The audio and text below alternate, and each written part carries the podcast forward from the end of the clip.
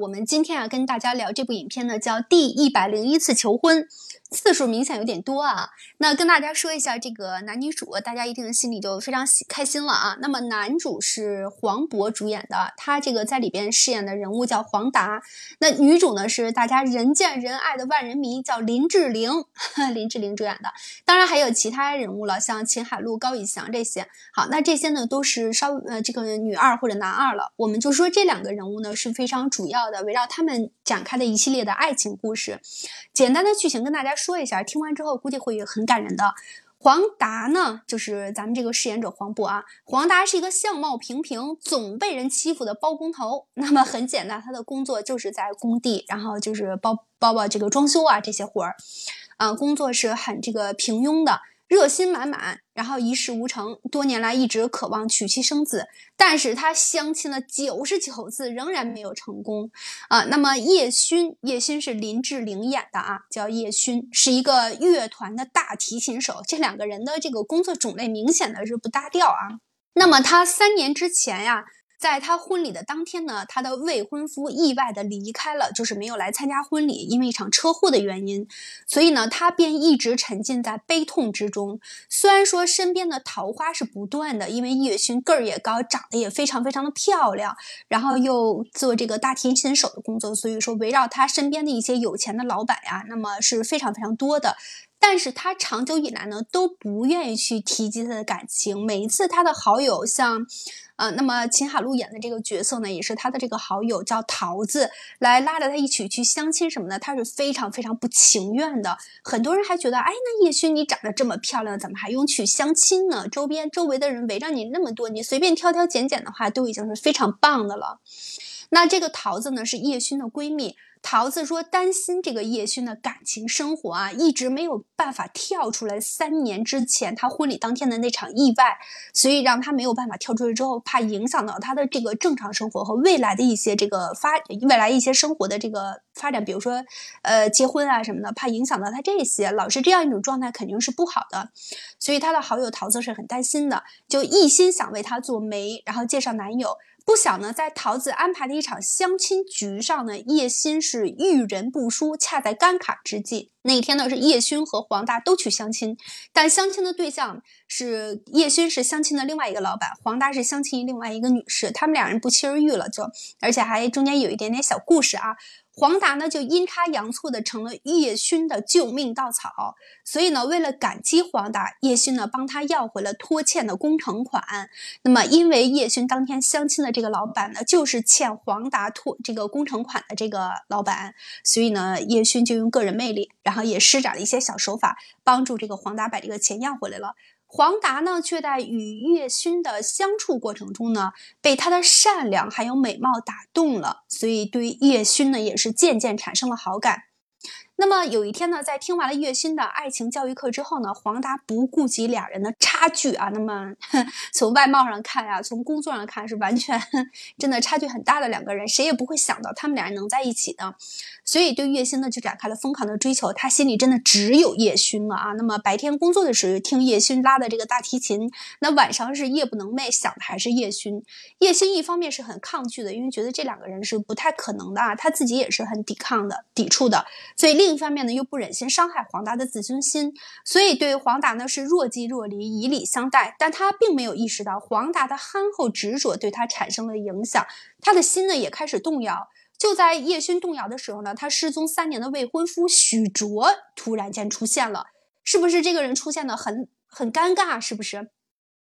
那么他跟黄达本人两个人慢慢慢慢已经产生点感情了，所以陷入前所未有的困惑的叶勋呢，到底是该顺从当下的感觉，还是应该忠诚于当初的誓言？就是他的未婚夫出现了之后呢，就向他求婚，要把叶勋夺回来。那么也发现了叶勋跟黄达走的有一点近了。那么结果后来慢慢慢慢，叶勋从心底发现了，说他觉得这个黄达人还是非常憨厚朴实的，他觉得他的未婚夫许卓呢，慢慢慢慢变了，不再像从前那样了。了。然后好他其实主要就是许卓对自己没有自信，怕失去这个月薪造成的，做出一系列的举动的话，然后月薪是不太容易接受的。嗯，他在拉大提琴演唱会的时候呢，把两个人全都叫去了哈，都请去，两个人还挨着坐。啊，这个演唱会后边呢，就是黄达他起了一排字，然后是说这个呃，等我演奏完之后的话，然后你在西门等我，我要去找你，有话跟你说。然后这个时候呢，那么呃，他的未婚夫许卓呢，看到了这张演唱会的票，然后后边写着字，他这个叶勋呢想约黄达，就跟他施压了，说我不能没有月薪啊，等等等等，说了一系列的东西。然后最后呢，他这个黄达演奏会结束之后呢，在后呃西门等他，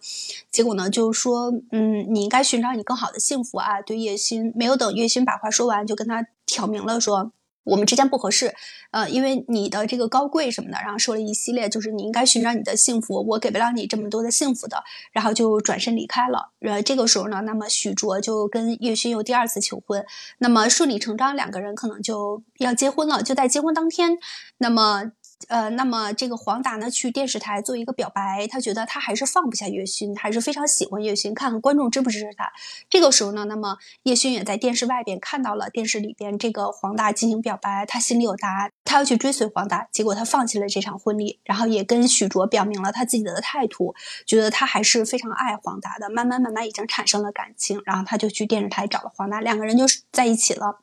我们针对这个故事的话，第一百零四一次求婚，然后讲讲了就是在爱情观这一块儿，那那么就是多么的不可能，不一定说你觉得非常搭的两个人，无论从外貌还是从呃各方面经济实力啊等等等等都非常搭，那么才是非常适合的一对儿。其实现实生活中这种不搭的这个走在一起的人也非常非常多的。像今天这个一百零一次求婚展现出来的就是那么两个完全不搭调，无论从身高还是从模样，还是从这个工作。还是从财力，两个人都是非常不搭。但最后，那么就是因为因为黄达做出了一系列一系列的这个动作，都是非常关心岳勋的，而这些动作呢是发自内心的。那么许卓是做不到的。许卓可能作为他这个，就是他没有去展现出来，也没有去做过这么，呃，这么。大的这个举动啊，说去设身处地的站在叶勋的角度去为他考虑什么的，所以最后叶勋选择了这个黄达。我们可以来聊一聊，针对这部电影，我们可以聊这个电影里边的人物，这两个男女主，也可以聊这个故事情节。我们看看大家有什么想法，针对这个一百零一次求婚，好吧？黄渤和这个林志玲他们两个人的这个外在条件相比较来说的话。我觉得这个故事多多少少有一点像那个癞蛤蟆想吃天鹅鹅肉的这种感觉，嗯，然后，嗯，是的，很多人都这样说。对，因为黄渤的话，就是他作为一个演员来说的话，他这个长相确实是太特殊了，嗯，然后他曾经演过一个那个，他最初的时候，嗯，演过一个那个叫《上车走了》这么一个小短小短剧。然后呢，这个小短剧他的搭档是高虎嘛，然后他们两个人就是在这个嗯电影播出之后就一炮而红嘛，然后大家去找黄渤演戏的时候都。都真的以为他就是个民工，然后，然后那个 但是其实黄渤他是一个那个什么的，就是还一个挺有文化、挺有学历的这样一个就是有教养的这么一个人。对对对。啊，对对，他是一个挺有教养的一个人，然后只只能说是因为他的这个长相实在是跳脱不出来嘛，然后大家就觉得 他有点长得嗯太太太太磕碜了。然后林志玲，我们知道就是在台湾第一大美女，嗯，然后声音也好听，然后也特别吸引人，呃，嗯，然后这个其实它引这个电影引发出来，我我感觉它引发出来一个问题，就是说一个长得不好看的男的，然后这个就是说女性在选择的时候，就是尤其是他自身条件又非常不错的情况之下，一个长得不好看但是对你好的男性，和一个你觉得他各方面都非常匹配，但是嗯。并不会说就是很照顾你啊，或者怎么样的这样的一个男性，或者甚至于要求说女性要给他这一些这个情绪提供一些情绪价值，在这种情况之下，这个女性就是应该如何选择？嗯，我感觉可能会提出这样的一个疑问吧。对，我觉得这个也是看人哈。那嗯，如果就是像叶勋这样这么又漂亮，然后又有才艺的这样一个人。呃，那他选的话，我觉得选黄大的概率也是电视剧里是这样去演，但现实生活中我觉得概率不大的。嗯，在以后他们两个人在一起生活的话，我估计也会有重重障碍的，想法就不一样。他再迁就你的话，我估计 迁就你一辈子的这个概率也会稍微有一点低。或者你跟他生活在一起，你觉得你你的想法跟他不一样，你们无论吃，无论这个各种生活习性，那么你会慢慢对他没有这种。现在的这种突然间的这个爱情就会失去了，然后你觉得这个生活太枯燥无味了，甚至如果两个人一起出去的话，你都觉得跟他在一起好像有一点不太，嗯，不太般配的样子哈。所以慢慢慢慢可能走下去，一直走下去的概率不太大。哦，那大概就是说能理解你的意思，就是因为他们两个人可能差距比较大嘛，然后可能思想这个价值观什么的都有所差距，所以才。嗯，所以可能说是电视剧里、电影电影里面可以这样编排，可以这样演，但是现实生活中未必一定会一定会发生。嗯，然后我我我我说说我的观点嘛，我的观点是什么呢？其实我以前就是特别那种那个就是追求这个我想要什么的这样一个人。嗯，就比如说这个嗯，就类似于黄渤这种长相的的的的一些男性吧，然后他来追求你的，那他的。其实他经济条件也好，还有他对你的这个什么，呃，对你的这个态度啊，包括对你的这个性格，就是就是各种各方面吧，其实都挺好。但是呢，我当时就觉得，哎呀，这个不行，这第一眼这个演员就完蛋了，然后我第一时间就就把这些人就 pass 掉了。嗯，然后呢，我就想是什么呢？然后我就要去追求我喜欢的，然后我要追求这个我就是想要的这种东西。呃，但是你发现你这个就是后来啊，就是发现你追求了半天。其实他对方可能就是把你就置身于这个，就是你们的这个关系啊，就变成一个就变成一个相反的了。然后你你就变成了这个黄渤，然后这个位置上了。然后所以就就嗯，两个人走下去也很辛苦，然后呢也很这个什么也很麻烦。然后我就有的时候会忍不住想，如果说呃。如果说那个什么，你当时选了就是类似于黄渤演的这样的一个人物的话，那你的生活就是会不会变得更幸福呢？其实就是就像你们刚刚说的啊，王呃王博这个人，黄渤这个人，他本身就是演员上就不是那么的好，但是就是这么说啊，你长得帅能当饭吃吗？忍不住问啊。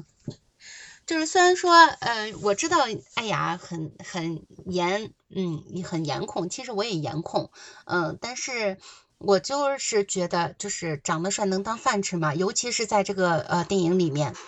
叶轩长得很漂亮，然后呃是乐团的大首席大提琴手，嗯，工作很体面，呃，然后呢，黄渤这个人呢，他其实就算是一个小帮工小。包工头之类的，但是他很细心，很体贴。黄渤其实知道他们两个之间的差距的。那个叶勋本身也比较抗拒他们这两个人，因为你看从身高上可能就就就有差距，然后在工作上，呃，生活的环境上等等的。但是黄渤又那么的贴心，你看就是他从叶勋的一个抿抿嘴唇的一个小动作，他就知道叶勋不开心了。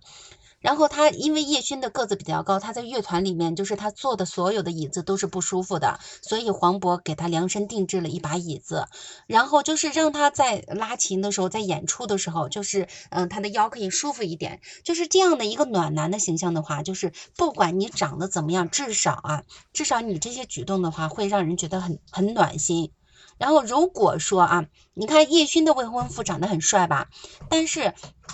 他在就是三年前的婚礼上，他可以因为一场车祸他就走了，然后留给叶勋的是无尽的伤痛。他其叶勋其实以为他未婚夫已经死了，但是三年后他又回来了。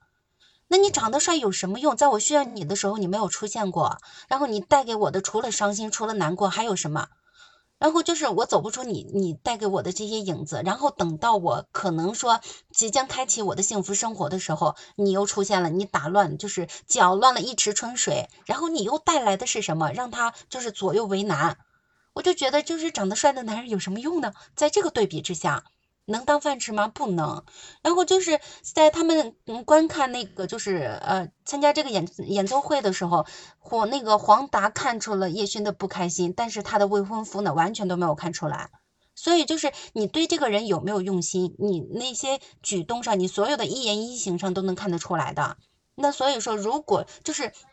刚刚你跟那个悠悠跟哎呀，你们两个在讨论的，就是因为他们两个的差距太大，然后如果说真的在一起了之后，呃，会不会有这样大呃这样那样的差距，然后呃造成两个人的矛盾？我觉得这个是不可避免的，因为两个人的成长环境不一样。但是这些矛盾不是不可调和的。那像叶勋跟那个他的未婚夫叫什么叶叫什么卓？啊，就是这个人，嗯，哦，许卓，那他们两个，我觉得他们两个的矛盾是不可调和的，因为就是在一段感情关系里面，欺骗这个事情就是不可容忍。啊，他没有，嗯，就是可能说说的再严重一点，就是没有信任了。你想想，他消失了三年，只是因为呃那个什么婚前恐惧症嘛？还有还是其他的原因？因为具体的原因我不知道，我记不得了。他可能就是呃有点担心，或者是怎么样的，就是或者是在他们这段关系里面，他觉得窒息，没有自由，或者是呃干不了自己想干的事情，就是种种的理由，我觉得都不能成为他逃避这个女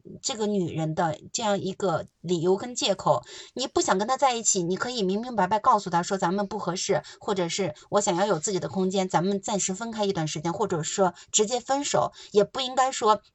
借着呃车祸的由头，然后来假死。我觉得这个事情是不可原谅的，所以叶轩跟他是完全不可能的。那反观说他跟黄达可不可能？他们两个的可能性会很大。那虽然说黄渤长得不帅，但是他有一颗温暖的心呀。然后就是 相当于说，不说王黄渤是那个在这里面是舔狗啊，但是他是把他的心思是放在叶轩的身上的。那那个就是他未婚夫注意不到的事情，或者是说呃他想要叶轩怎样怎样的时候，他是以他自自己为中心的，但是黄达跟叶勋相处的时候，他的焦点是在叶勋身上的。那作为一个女人来说，那就是找一个自己爱的跟爱自己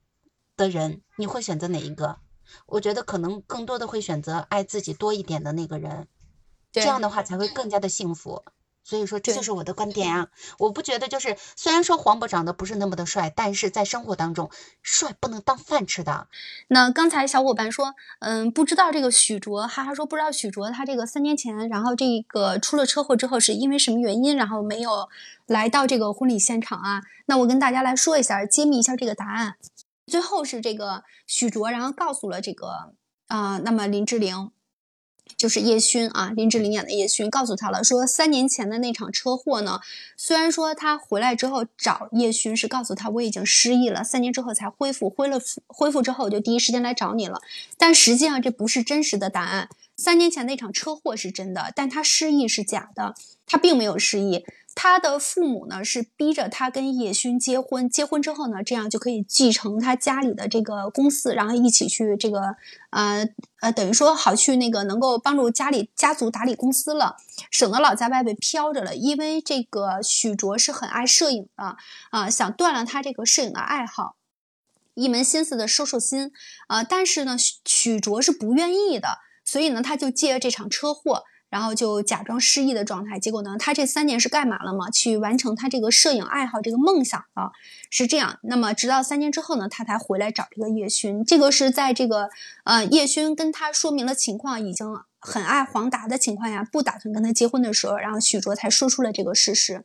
呃，但是叶勋也并没有放在心上。那我们来说一说这个故事当中的话，那么黄达到底做了哪些举动让叶勋这么这么的感动呢？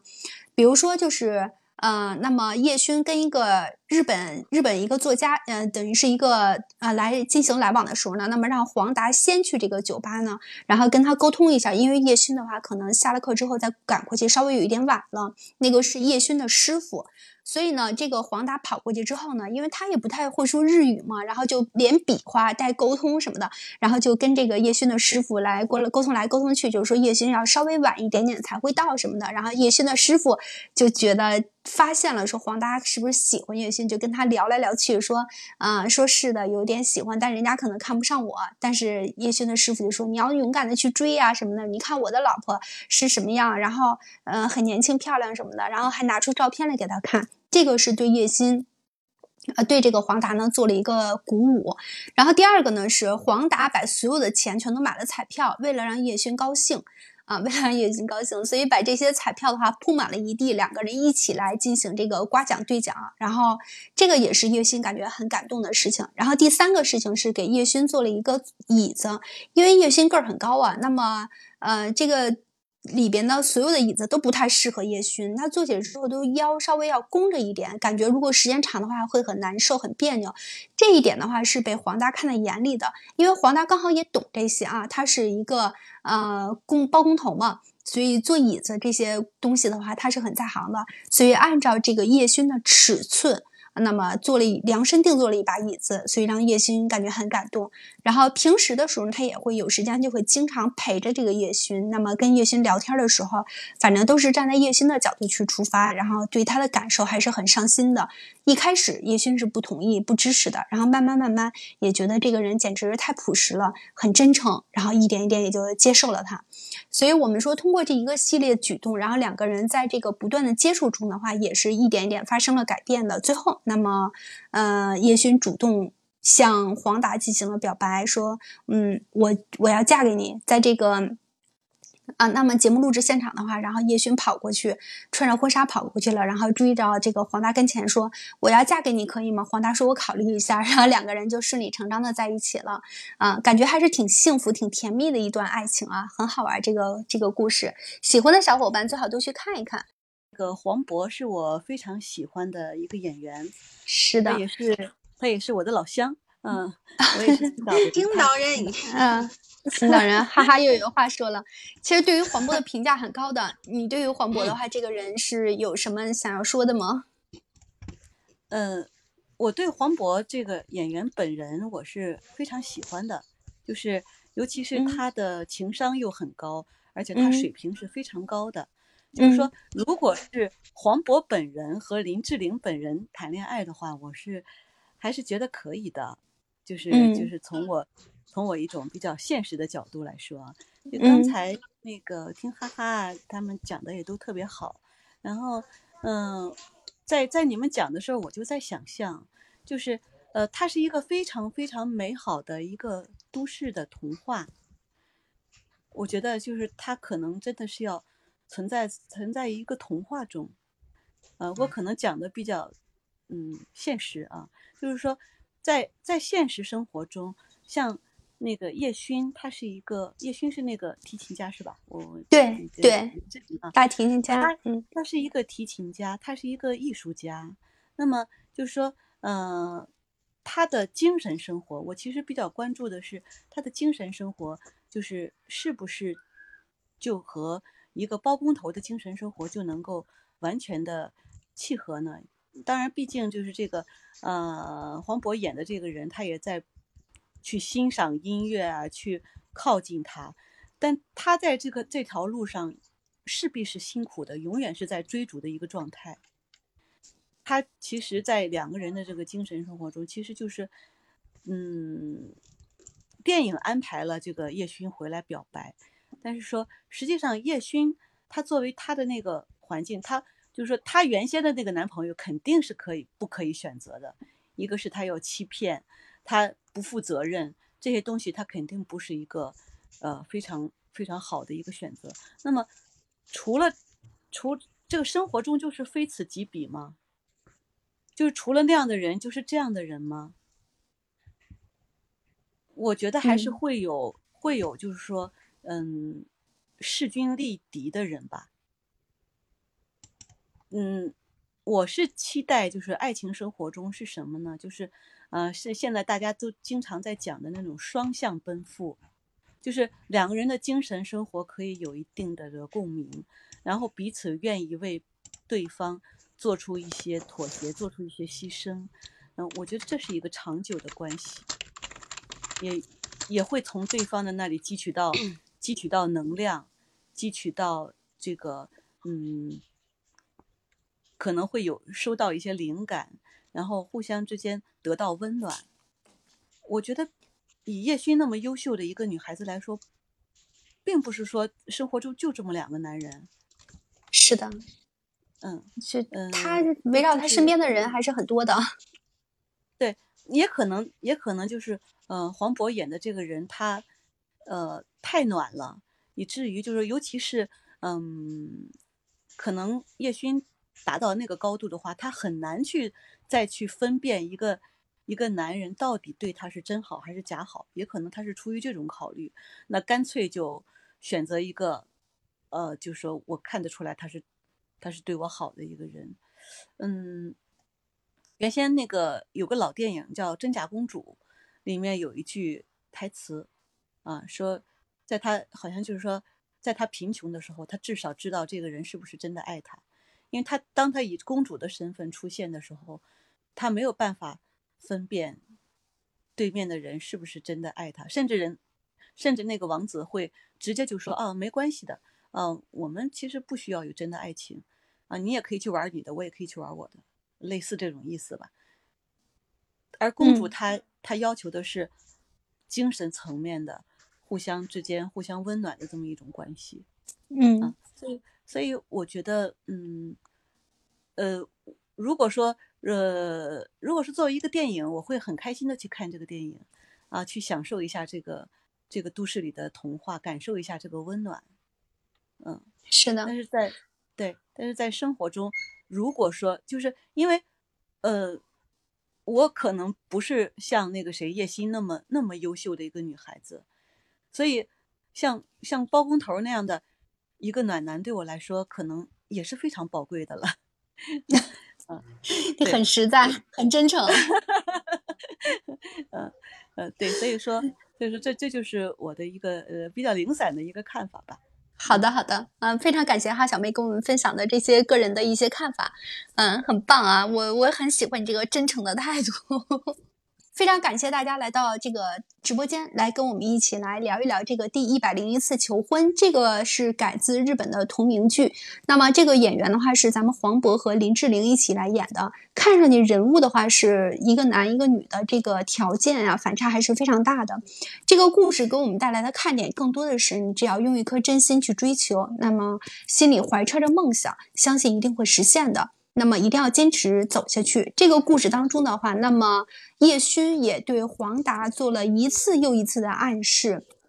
甚至说一次又一次的这个支持和肯定，就是让他呃。也是把他这个心声给表露出来了，让黄达要坚定目标，坚持走下去就没有问题。那结果呢？最后黄达读懂了这个爱情密码，两个人真的走到了一起。当然，心中也是各有对方的啊。我们看完这部剧之后，再看看这个剧的结尾，真的是朝着我们梦想，也就是朝着这个观众想象的这个方向在发展。最后结局是大圆满的，非常非常高兴啊，很值得庆祝。那么所有的在场观众的话，全都鼓掌了，在。叶勋向黄达表达的这一刻，然后黄达接受，又满心欢喜的两个人走在了一起的时候，那么所有的观众都是鼓掌的状态，非常非常高兴，很庆祝他们。一开始还不看好，但结果突然的一个举动，很看好他们。所以我们期待这个现实生活中所有的小伙伴的这个爱情，那么坚持你的这个目标，然后端正你的态度，勇往直前的走下去啊！相信美好的一天也是属于你的，好吧？